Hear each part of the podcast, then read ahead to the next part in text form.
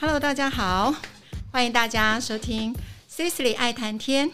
那我们今天要来谈什么呢？大智慧过生活第一册，积极思考，连家恩著。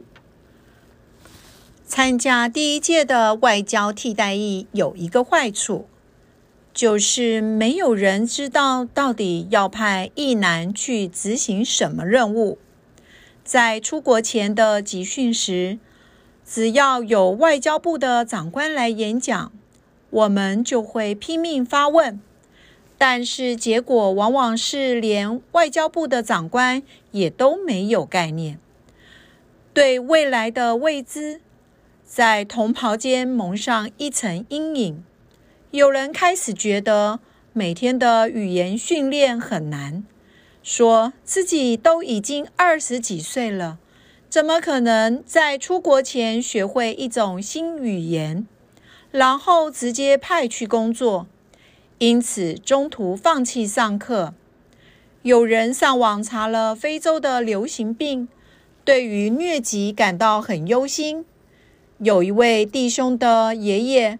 从南部打电话来说，他到庙里去求了一个下下签，所以要他马上取消去非洲当兵的念头。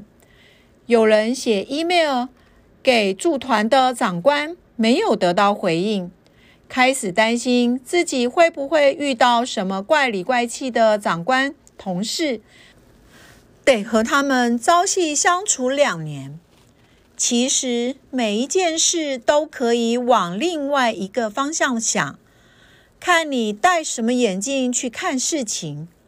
我告诉自己，就算被派到工作环境、人事环境很糟的地方，在非洲一事无成，最起码我可以学法文。当兵可以学外语，光这件事就很值得了。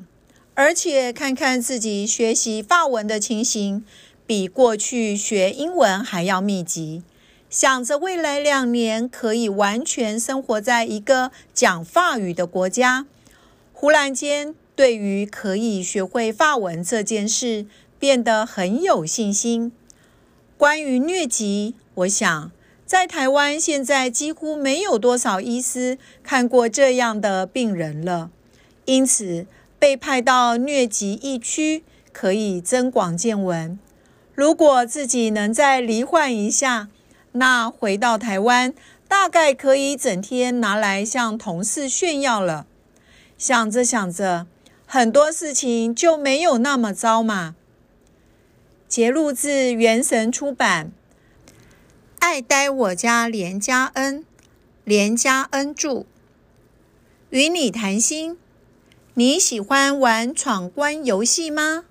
当游戏遇到卡关时，你都怎么办呢？